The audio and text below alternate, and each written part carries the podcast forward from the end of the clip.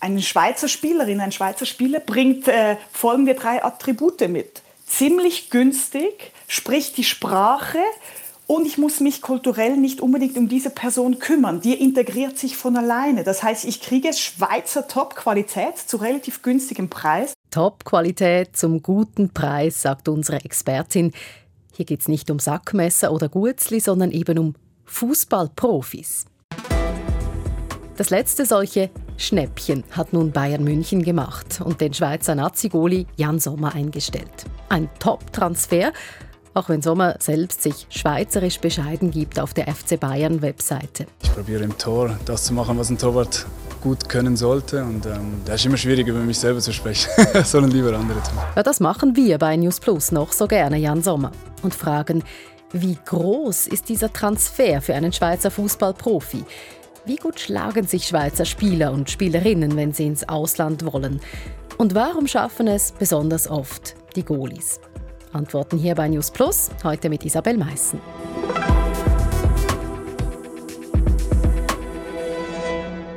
Unsere Geschichte beginnt allerdings nicht auf dem Fußballplatz, sondern im Schnee. Hey Leute, was soll ich sagen? Das Jahresende hätte auf jeden Fall besser laufen können. Während ich meinen Kopf beim Skitourengehen frei bekommen wollte, habe ich mir einen Unterschenkelbruch zugezogen. Der prominente Verletzte ist Manuel Neuer. Unterschenkelbruch im Rahmen einer Skitour. Es muss ein ziemlicher Crash gewesen sein. Die aktuelle Saison sei damit für ihn beendet, teilte der 36-Jährige jetzt auf Instagram mit. Der deutsche Fußballnationalgoalie Manuel Neuer bricht sich das Bein. Sein Club Bayern München handelt schnell. Auf die Nummer 2, Sven Ulreich, will er offenbar nicht dauerhaft setzen. Und so kommt der Schweizer Nazi-Goli Jan Sommer in die Grenze. Ein Schweizer beim deutschen Megaclub, das gab es bei den Schweizer Männern erst dreimal mit Chiriakos Sforza, Alain Sutter und Jerdan Shakiri. Und jetzt steht einer von uns im Goal. Das schauen wir uns mit Katrin Lehmann an, SRF-Fußballexpertin. Als aktive Spielerin war sie selbst Goalie in der höchsten Liga in vier Ländern und sie war auch beim FC Bayern engagiert. Wir konfrontieren Sie jetzt einfach mal mit einer These. Katrin Lehmann, dieser Wechsel von Jan Sommer, das ist doch der größte Schweizer Transfer aller Zeiten. Nein. Äh, ich habe generell so eine große Aversion gegen diese Superlativen. Also wenn es einen spektakulären Transfer gegeben hat, dann war das Manuele Akanji zu Manchester City. Es ist ein super Transfer, es ist ein cooler Transfer, dass wir Schweizer wieder einen Spieler bei Bayern München haben, aber der spektakulärste aller Zeiten, oh nein, bitte nicht. Also Ball flach halten. Auch wenn dieser Sommerkuh sehr beachtlich ist, haben es eben doch auch schon so einige vor ihm geschafft im Ausland. Etwa 270.000 Männer, Frauen und Kinder sind beim Schweizer Fußballverband lizenziert.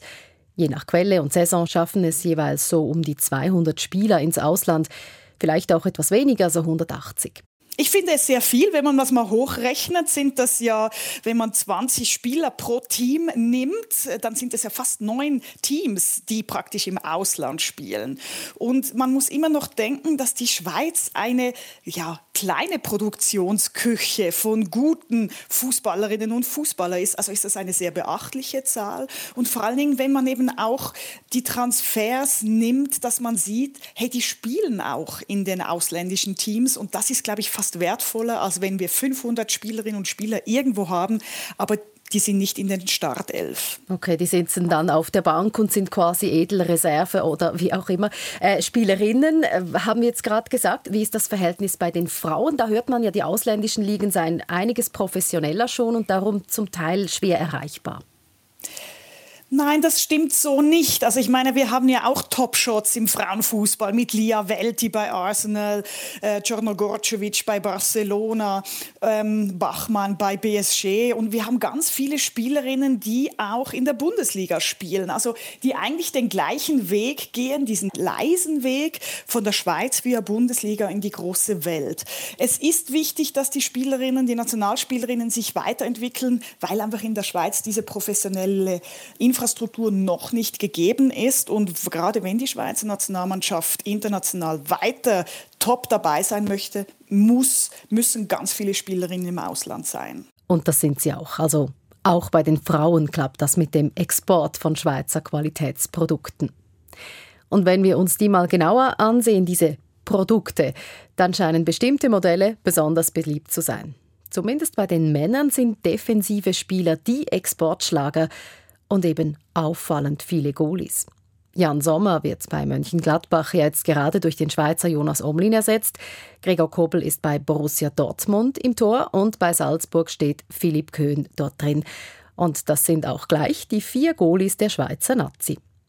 Das ist natürlich auch dem Schweizer Nazi-Goalie-Trainer Patrick Folletti aufgefallen. Und, und das freut äh, mich unheimlich, in erster Linie für die Jungs, aber auf die andere Seite, es freut mich unheimlich auch für den Schweizer Weg. Äh, ist eine Bestätigung, dass wir in der Schweiz, und da möchte ich gerne die Gelegenheit nutzen, auch alle Torwarttrainer, die im Nachwuchs arbeiten, im Breitenfußball, äh, Danke sagen. Weil äh, das ist eine Bestätigung von, von, von unserer Arbeit von den letzten 10, 12 Jahren. Und äh, wegen dem freut mich auch. Die Arbeit der letzten 10, 20 Jahre, die zahlt sich aus. Schweizer Fußballgoalies, die sind top. Und das ist kein Zufall, das sagt auch SRF-Expertin Katrin Lehmann, selbst einmal Goalie. Ja, es ist tatsächlich so, dass die Schweiz eine sehr gute Goalie-Schule hat. Die Schweiz war um 2000 rum eine der ersten Nationen, die ganz gezielte Torhüter, äh, Trainerinnen und Trainerprogramme auf den Markt gebracht hat. Und das merkst du einfach, wenn es diesbezüglich eine Ausbildung gibt. Generell muss man einfach sagen, wenn du eine Top-Stürmerin oder ein Top-Stürmer sein willst, brauchst du eine gewisse asoziale, egoistische Kompetenz. Und wir Schweizer, wir essen viel zu gerne geselliges Fondue und dementsprechend haben wir diesen asozialen Egoismus vielleicht nicht so ganz im Blut. Okay, wir sind so ein Team. Ja, und Manuel Akanji ist ja auch ein Verteidiger. Also eben ja. unsere Weltklasse-Leute sind häufig äh, Fondue-GenießerInnen, scheinbar. das kann man so sagen. Ich habe aber schon das Gefühl, es ist immer noch eine Top-Meldung, oder wenn ein Schweizer in einen Top-Club wechselt. Im Ausland ist ja noch das eine, aber Bayern oder eben Manchester, das ist ja noch das andere. Ist die Schweizer Liga ein bisschen hintendrein? Ist die Schweiz einfach zu klein? Also die Schweizer Liga darf man im Herrenbereich nicht unterschätzen. Es gibt ja auch so Statistiken, dass es diejenige Liga ist mit den meisten Sprints von Spielern innerhalb äh, eines Spiels. Also wir sind eine sehr spannende Liga. Ähm, das andere ist natürlich, dass die Schweiz dadurch, dass sie eher klein ist, natürlich nicht so eine große Dichte an ganz großer Qualität hat und dementsprechend immer nur einzelne Diamanten rauskommen, die dann ins Ausland wechseln, aber die sind dann auch sehr gut. Man muss aber auch sagen, Schweizer Spielerinnen und Spieler sind sehr begehrt, vor allem in der Bundesliga, weil es ist so, eine Schweizer Spielerin, ein Schweizer Spieler bringt äh, folgende drei Attribute mit. Ziemlich günstig, spricht die Sprache, und ich muss mich kulturell nicht unbedingt um diese Person kümmern. Die integriert sich von alleine. Das heißt, ich kriege Schweizer Top-Qualität zu relativ günstigem Preis und kann dann diese Spielerin, diesen Spieler entwickeln, um ihn nachher weiter zu verkaufen und Geld zu verdienen. Also von daher ist es vielleicht gar nicht so schlecht, dass die Schweiz eine stille, leise Ausbildungsliga ist, die aber ganz viel Kreativität mit sich bringt. Die Schweiz liefert Rohdiamanten zum Schleifen gerne in die deutsche Bundesliga. Gut. Jan Sommer ist jetzt kein Rohdiamant mehr. Im Gegenteil, der glänzt schon und zwar mit tollen Paraden, Großtaten, wie sie auf Fußballdeutsch heißen. Er hat allein für seinen bisherigen Club Borussia Mönchengladbach über 270 Spiele gemacht, außerdem 80 für die Schweizer Nationalmannschaft. Der muss also niemandem mehr etwas beweisen. Und trotzdem, Bayern ist natürlich Bayern. Und Sommer ersetzt nicht irgendjemanden, sondern Manuel Neuer, den deutschen Nationalgoli kann er dem auch das Wasser reichen. War schon wieder so eine These, das ist also schwierig. Natürlich kann er mithalten. Er hat bewiesen, achteinhalb Jahre bei Borussia Mönchengladbach, dass er sich in der Bundesliga mehr als nur durchsetzen kann und vor allem eben auch sich halten. Das ist ja das Geheimnis eines Top-Goalies, dass man sich über mehrere Jahre auf einem absoluten Top-Niveau halten kann.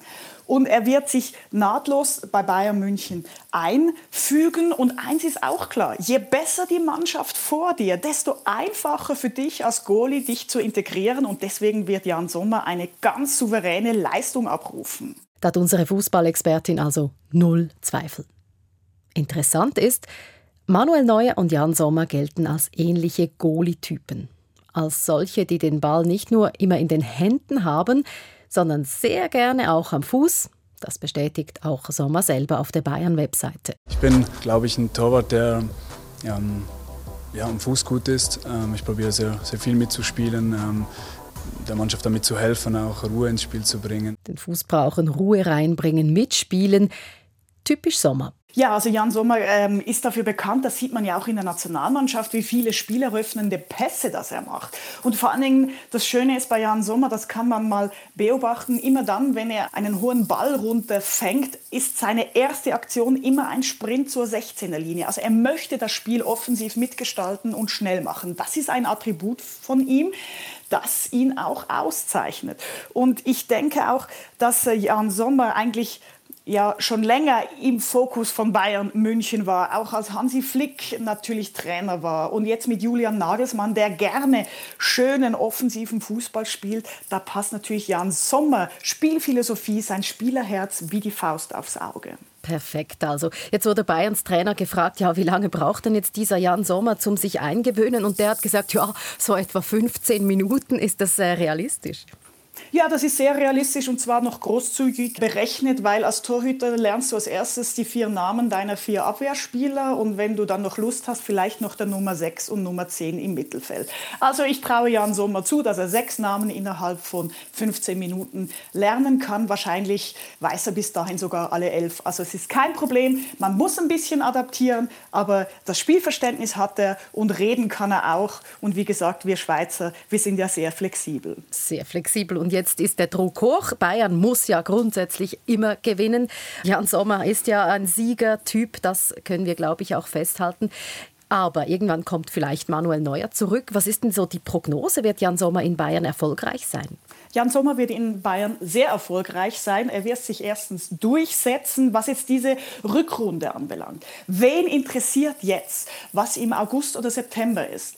Jetzt geht es nur um diese aktive Zeit, die er jetzt gestalten wird, bis um mit Saisonende. Was dann ist, ob Manuel Neuer tatsächlich zurückkommt, wie er zurückkommt, wie fit das er ist, das interessiert doch hier und jetzt überhaupt niemanden. Das ist so eine großartige Medienfrage, wo ich ehrlich sagen kann, genießen wir doch einfach mal, dass wir mit Jan Sommer jetzt wieder mit Bayern München mitfiebern können. Genießen wir es also, sagt unsere Fußballexpertin. Voilà.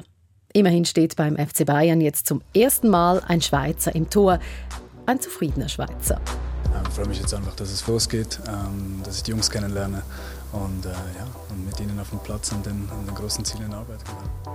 News Plus wünscht viel Erfolg und einen sauberen Kasten. Seid ihr noch da? Das Thema Fußball polarisiert ja manchmal ein bisschen. Bei News Plus könnt ihr aber direkt mitreden bei der Themenwahl so wie Astrid das gemacht hat und uns gebeten hat, uns mal wieder ums Thema Waffenlieferungen zu kümmern. Astrid hat uns auf 076 320 1037 erreicht. Konkret geht es ihr um die Waffenlieferungen an die Ukraine. Bekommt die Ukraine die eigentlich geschenkt oder kauft sie sie und muss später tatsächlich zahlen? Astrid fragt sich das, weil sie davon ausgeht, dass es um Unsummen geht. Und das stimmt, liebe Astrid. 41 Milliarden Euro an militärischer Hilfe kommen zusammen, allein zwischen Kriegsbeginn im Februar und im letzten November. Das ist aus einer Datenbank des Kieler Instituts für Weltwirtschaft ersichtlich. Als Beispiel schauen wir uns jetzt Deutschland an. Die Schweiz liefert ja wegen der Neutralität keine Waffen an die Ukraine. Die deutsche Bundesregierung schreibt auf ihrer Webseite, es gebe vier Wege, auf denen sie Waffen zur Verfügung stelle. Erstens liefert die Armee eigenes Gerät. Zweitens kann die Ukraine Waffen selber bestellen, direkt bei deutschen Rüstungsfirmen. Sie muss dafür Gelder aus einem speziellen Topf beantragen. Drittens gibt es auch einen EU-Topf. Daraus können sich EU-Staaten, die Waffen an die Ukraine geliefert haben, Geld zurückerstatten lassen. Das heißt, Deutschland wird dann quasi entschädigt von der EU. Und dann gibt es noch den sogenannten Ringtausch. Bei diesem überlässt ein Land der Ukraine militärisches Gerät, bekommt dafür aber Ersatz von einem anderen Land. Zum Teil sind die Kosten also gedeckt, auch wenn die Ukraine sie nicht selber zahlt. Und das könnte sie auch gar nicht, schätzt unser Ukraine-Beobachter David Nauer. Das Land sei zu einem großen Teil auf ausländische Gelder angewiesen, nur schon um etwa die Renten im Krieg weiterzahlen zu können. Das war News Plus für heute. Das Team Olivia Limacher, Yvonne Lambrecker und Isabel Meissen.